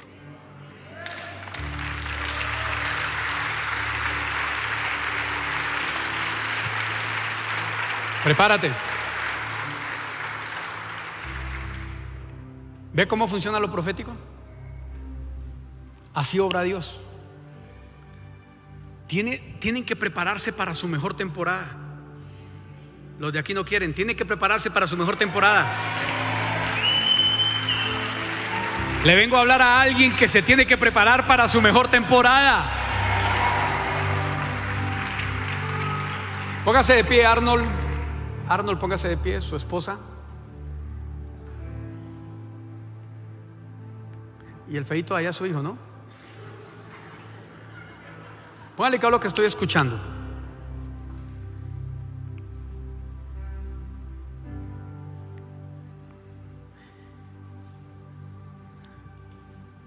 Va a venir un centro propio de acondicionamiento físico, me dice el Espíritu Santo.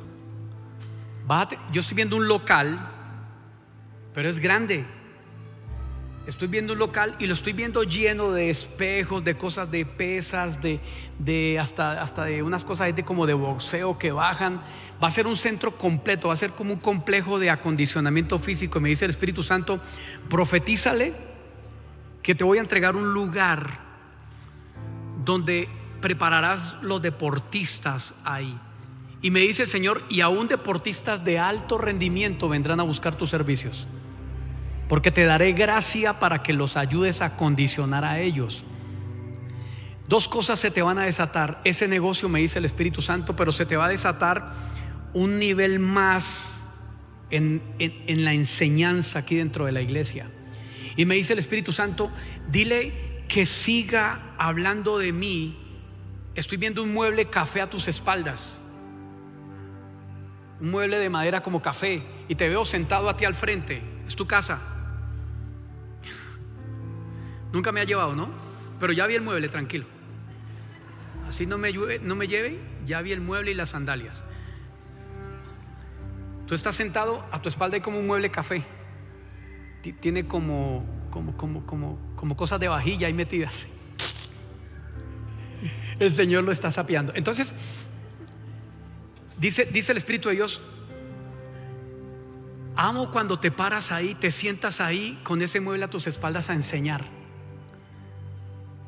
¿Sí? Así que sí, síguelo haciendo porque va a venir una unción especial en, tu trabajo de enseñanza. Esto se va a poner bueno, pastora Lourdes, porque ahora sí, eh, eh, ustedes dos, ¿sí? ¿Cómo, fue el apellido? ¿Amador? Ok, vamos a profetizarle los... ¿Escuchaste algo? Sí, no hay problema. ¿Escuchaste algo? Es que como ella duerme con un profeta, entonces se le pegó eso. Entonces cuando ella me interrumpe es porque imposible que duerma con un profeta y vamos. ¿Qué escuchaste? Decláralo. Hola, Dios les bendiga. Así como vas a condicionar los cuerpos de esas personas que van a llegar a necesitar de tus servicios. El Señor te va a usar para acondicionar su espíritu. Ellos van a ir por algo físico, pero tú les vas a dar lo que ellos necesitan para su salvación. Y no solamente para ellos, sino para sus familias. Y en medio de lo que tú haces, tú vas a ser un evangelista y vas a rescatar a un niños que han perdido a su papá,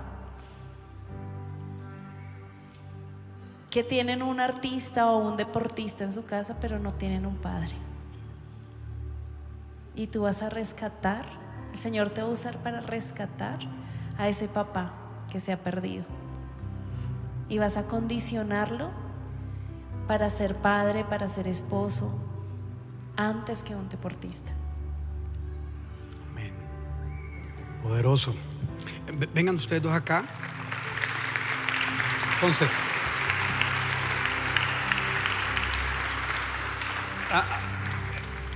Dios, Dios va a hacer algo especial con este matrimonio. De, denme la espalda a mí, pueden darme la espalda. Gracias. Entonces, el Espíritu del Señor me está diciendo que va a usar a un tal Eduardo.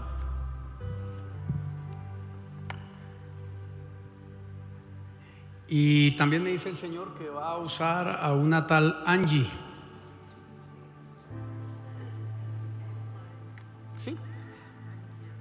¿Ella es Angie? Entonces démosle la hoja a Angie y pásemela a Eduardo, por favor. Tome, Dios va a usar a todos los feos de esta iglesia. ¿Ya pueden darse la vuelta? ¿Sí? ¿Sí se llaman así? O si no, le damos la palabra a otro que se llama Eduardo. ¿Sí es usted? Entonces, eh, como Dios va a llevar esta iglesia a un nivel mayor al que la ha traído, nadie lo celebra. Yo lo voy a celebrar solo.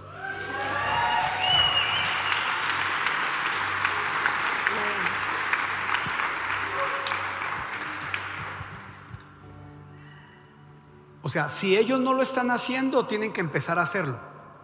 No, no, sí lo están haciendo, me dice el Espíritu Santo. Gracias Señor por corregirme.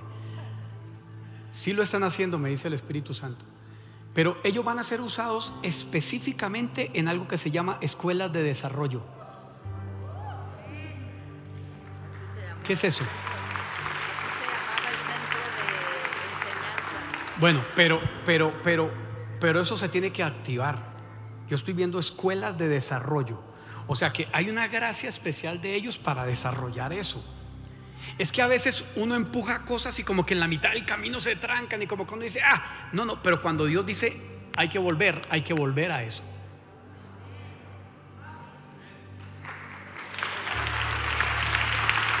¿Alguien me está entendiendo? Entonces tienen que prepararse para esa nueva temporada. Porque va a ser extraordinario lo que va a pasar. O sea, Dios va a hacer una activación y, o sea, estoy viendo como... A ver, ¿cómo, ¿cómo, es que? Déjame te lo escribo como lo estoy viendo. Y lo estoy viendo justo ahora. Yo estoy viendo, estoy viendo unas antorchas muy grandes alrededor de, de todo el templo. Son unas antorchas de fuego y estoy viendo ángeles que están bajando como con un fuego y las están encendiendo. Alrededor. ¿Han visto cuando hacen esas ceremonias de matrimonios que hacen como un camino con antorchas de fuego? Están encendiendo este, este templo en estos momentos, las estoy viendo. Y el Espíritu del Señor me está diciendo, traigo el mayor avivamiento que esta casa jamás haya experimentado. El mayor avivamiento, celébralo por favor. Da un grito de júbilo, da un grito de alabanza.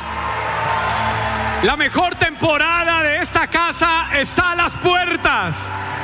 Alguien tiene que decir amén, yo lo creo, yo lo arrebato. Si no te fuiste antes, no te atrevas a irte ahora. Aún ve y llama. Me dice el Espíritu de Dios, aún llama al que se fue y dile porque te vas a perder de lo mejor de esta casa. ¡Wow! Levante su mano al cielo. Yo sé que tengo que terminar porque a los que predican largo no los vuelven a invitar. Y yo quiero volver Levante sus manos. Yo sé que tenemos que terminar. Vea, ya está la batería mi iPad, ya dijo ahorrar batería. Quiere decir que me estoy extendiendo. Levante su mano. Yo creo en lo que Dios va a hacer con esta casa. Y yo creo que Dios tiene un rompimiento sobre tu vida. Y lo va a hacer. Dios nunca se va a quedar corto con lo que va a hacer contigo. Y yo creo que ustedes serán llevados. Levante su mano O sea, si esta casa ha sido conocida, me dice el Espíritu Santo, ahora sí que será conocida.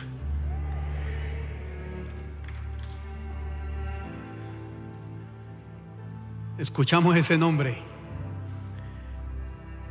Levante su mano porque usted tiene que arrebatar esto.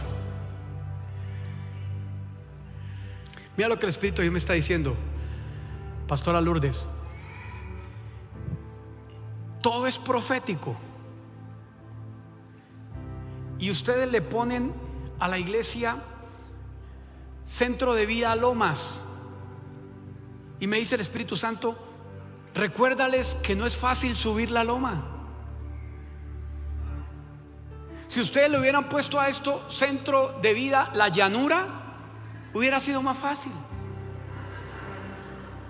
Pero ustedes mismos profetizaron centro de vida Lomas, o sea, cuesta arriba. Pero aquí viene lo grande, me dice el Espíritu de Dios. Aquí viene lo grande, me dice el Espíritu de Dios. Y mira lo que me está trayendo el Espíritu Santo al corazón. Le dice Abraham a Lot, Lot, ya despréndete. ¿Usted sabe, sabía usted que el nombre de Lot significa velo? Mientras usted no se quite el Lot que tiene pegado al lado, no va a ver lo grande que Dios va a traer sobre usted. Despójese de los velos. Entonces, Lot se queda mirando y dice, mm, yo me quedo con la llanura. Y Abraham, que era el viejo, ¿qué le tocó? El monte. Mientras Lot dijo, dame la llanura, Abraham dijo, bueno, yo me quedo con el monte. O sea, Abraham dijo, yo me congrego en el centro de vida Lomas. Hay problema. Pero escúchame esto. Fue en el monte que Dios se reveló. Fue en el monte que Dios habló. Fue en el monte que Dios trajo lo más grande. Yo le vengo a profetizar a esta iglesia en el nombre del Señor. Que estás puesto en un lugar de victoria. Que te trajo Dios a una loma porque en las lomas Dios habla. De las lomas caen los avivamientos. Centro de vida Lomas será conocida en México como la iglesia de la gente más rica y millonaria de esta ciudad. Dirán, ah, usted va a la iglesia de los ricos. Sí. Pero como que solo cinco lo están creyendo. Arrebate. Arrebate. Le estoy diciendo que de aquí saldrá la gente millonaria de las naciones de la tierra. Otra vez sonó el Billy. Billy, escuche esto.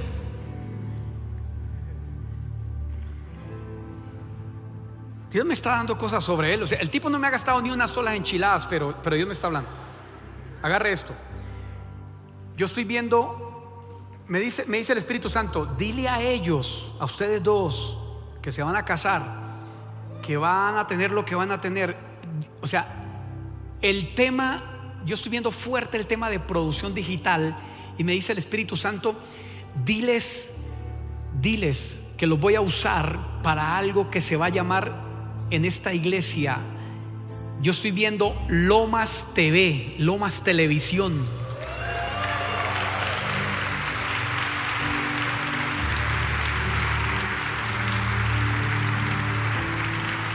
No sé si está entendiendo, yo ya lo vi. Dios les va a entregar un canal de televisión que tocará naciones. Ustedes van a tener que ver con eso.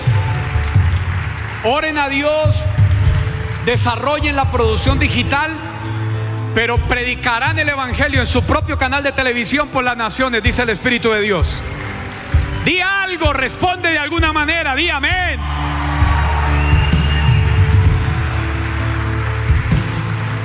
¡Qué bárbaro! Levante su mano, yo ya estoy terminando, ya me pasé de la hora, qué pena, qué vergüenza. No todos los colombianos somos así. Ah, ah, sí, sí, sí. Levante su mano al cielo. El Señor, le, cuento la historia rápida a los que no estuvieron en la primera reunión. Dios me llevó a la casa del avivamiento en Los Ángeles eh, y por causa de una ofrenda de honra que llevé para la mujer que administraba y para la casa, me dejaron orar en ese púlpito que usted va a ver en la pantalla. Si pueden pasar las imágenes, por favor. Ese púlpito que usted ve en la pantalla en los siguientes minutos me, dejaron orar tres minutos allá dentro de ese púlpito. Ese púlpito es el púlpito donde predicó toda la vida una mujer llamada Catherine Kuhlman. Catherine Kuhlman para mi concepto fue la predicadora más extraordinaria del siglo pasado, la madre espiritual de Benny Hinn. Y cuando yo entré a ese salón y pude orar sobre ese atril, una gloria de Dios cayó sobre mi vida. Después fui un, dos meses después a ungir un equipo de líderes Llevé un aceite que había comprado en Israel. Ahí le van a mostrar la foto, un aceite que está encima de unas banderas. Ese aceite yo lo había comprado en Israel y lo llevé ese día para, para ungir los líderes. Pero cuando empecé a ungir los líderes, el aceite se llenó por dentro de oro. Y me di cuenta que el color del aceite había cambiado y empecé a sentir los gránulos de oro sobre mis manos. El Espíritu de Dios antes de venir para acá me dijo, lleva el aceite. Ese, aceite que usted ve ahí, eh, eh, solo unjo a alguien cuando el Espíritu de Dios me, me, da la dirección. Yo le pregunté ese día en el hotel como a las 4 de la mañana al Señor, le dije, Señor, ¿por qué? ¿Por qué esto? Y el Señor me dijo, el aceite es la unción que te entrego, pero el oro es una activación de finanzas y de prosperidad que te activo. Toda persona que tú unjas con este aceite, la activarás en un nivel de unción mayor, pero la activarás en un nivel de riquezas diferente. Y el Señor me dijo, quiero que unjas a la pastora de la iglesia en esta mañana. Yo le voy a pedir a ella que venga acá. Quiero que toda la iglesia extienda sus manos hacia el altar. Ven Natalie, ¿me vas a ayudar?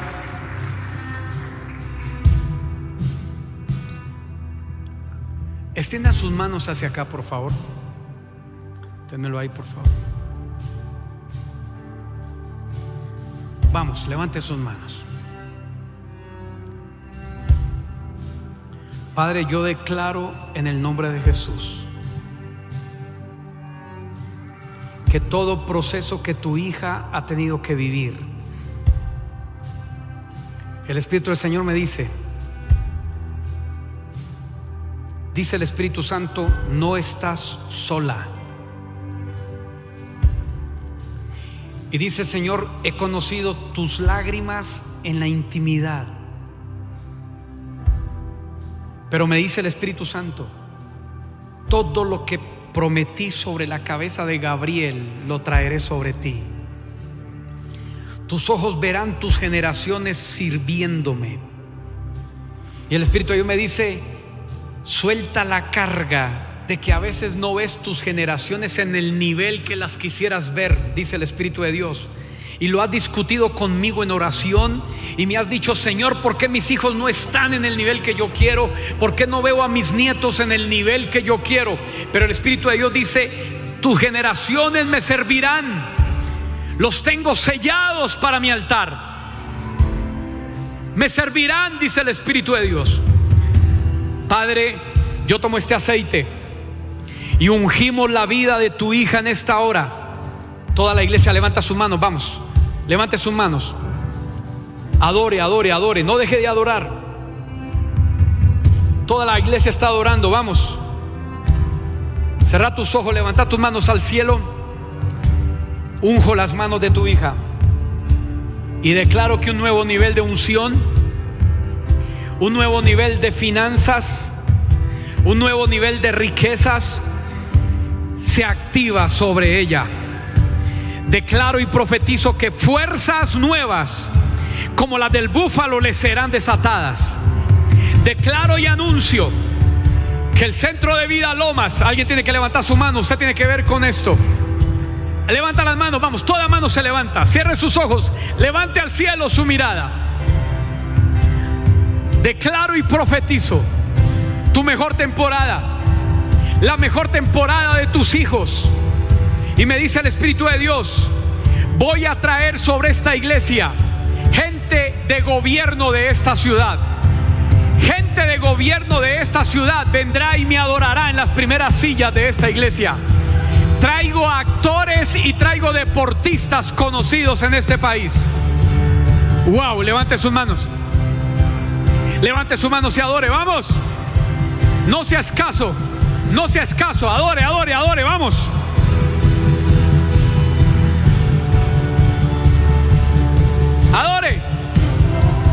¿Qué se me hizo Esteban? Suba Esteban a adorar. Levante sus manos, su voz. Adore, adore, adore, vamos. Quiero toda la iglesia adorando. Yeshua.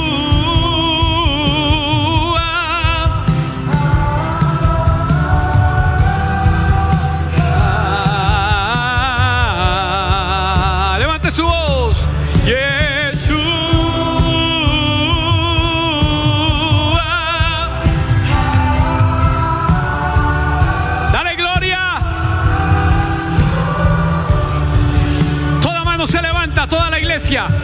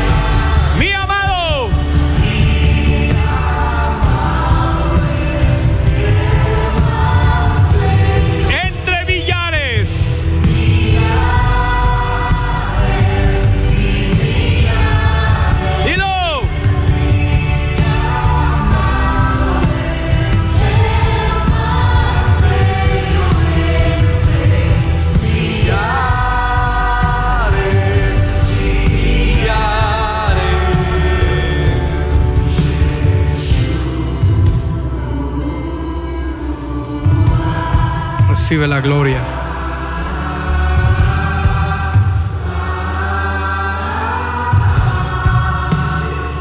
Recibe la gloria, vamos.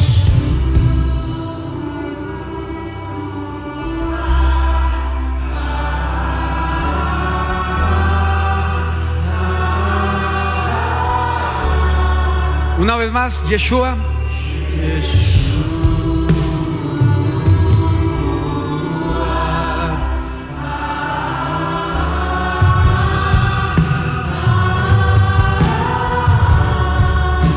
Quiero que tome la mano de alguien que esté cerca a usted. Esta no es una iglesia más, esta es una familia. Usted debe sentirse en casa. Y lo mejor que le puede pasar a usted es estar en una iglesia de propósito, de destino. Es la primera vez que yo vengo a ustedes, pero estoy feliz de ver lo que Dios me está mostrando que va a hacer con ustedes. Lo celebro. Quiero recordarle a su pastora y a su equipo de trabajo, en lo que nosotros podamos ser útiles estamos para servir. ¿Tienen un amigo para esta casa? Y si podemos poner un grano de arena o poner un ladrillo en su muro, lo vamos a hacer. Porque estamos, yo no trabajo para el letrero y una iglesia, yo trabajo para el cuerpo de Cristo. Esa es la visión que yo tengo. Por eso los apóstoles hacemos eso. Edificamos el cuerpo, no un letrero.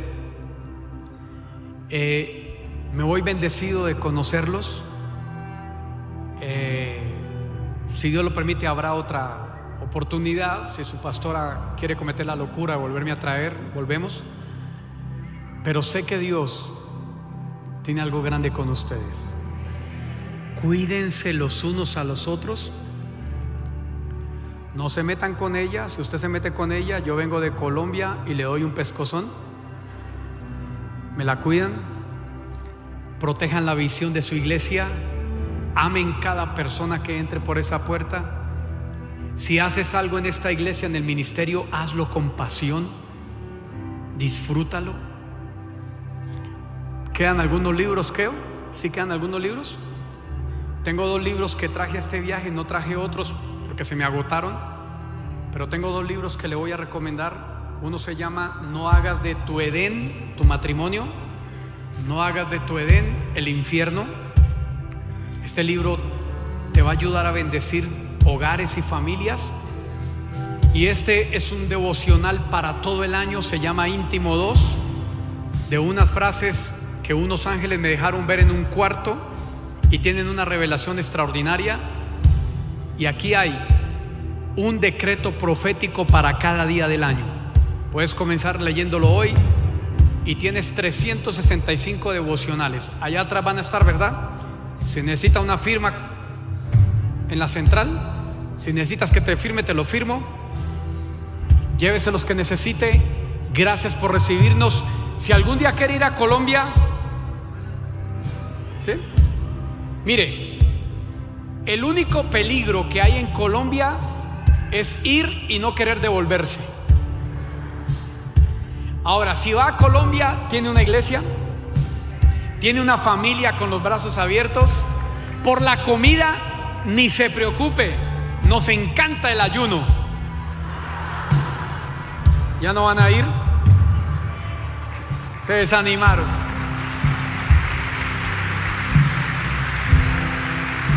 Los esperamos con los brazos abiertos. Nosotros hacemos un congreso anual que es un congreso muy profético, se llama Esencia. En el mes de terminando junio, lo hago junio 30, julio 1 y 2. Así que si se quieren armar un buen parche, alquilar un charter y llegar allá, vayan a Esencia. Seguro que les va a marcar muchas cosas. Los amo un montón. Gracias y que viva.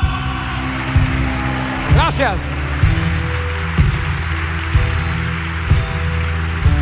Ah, se me olvidó algo. Mi esposa, como es danzarina profesional, ella tiene todo lo que son los instrumentos de danza, eh, cintos, mantos y trajo una, trajo una, una parte de sus productos. Si a alguien aquí le gusta todo el tema de la danza y la adoración, vaya donde están los libros y hay unos buenos elementos de danza que le van a bendecir. Chao, los bendigo, gracias.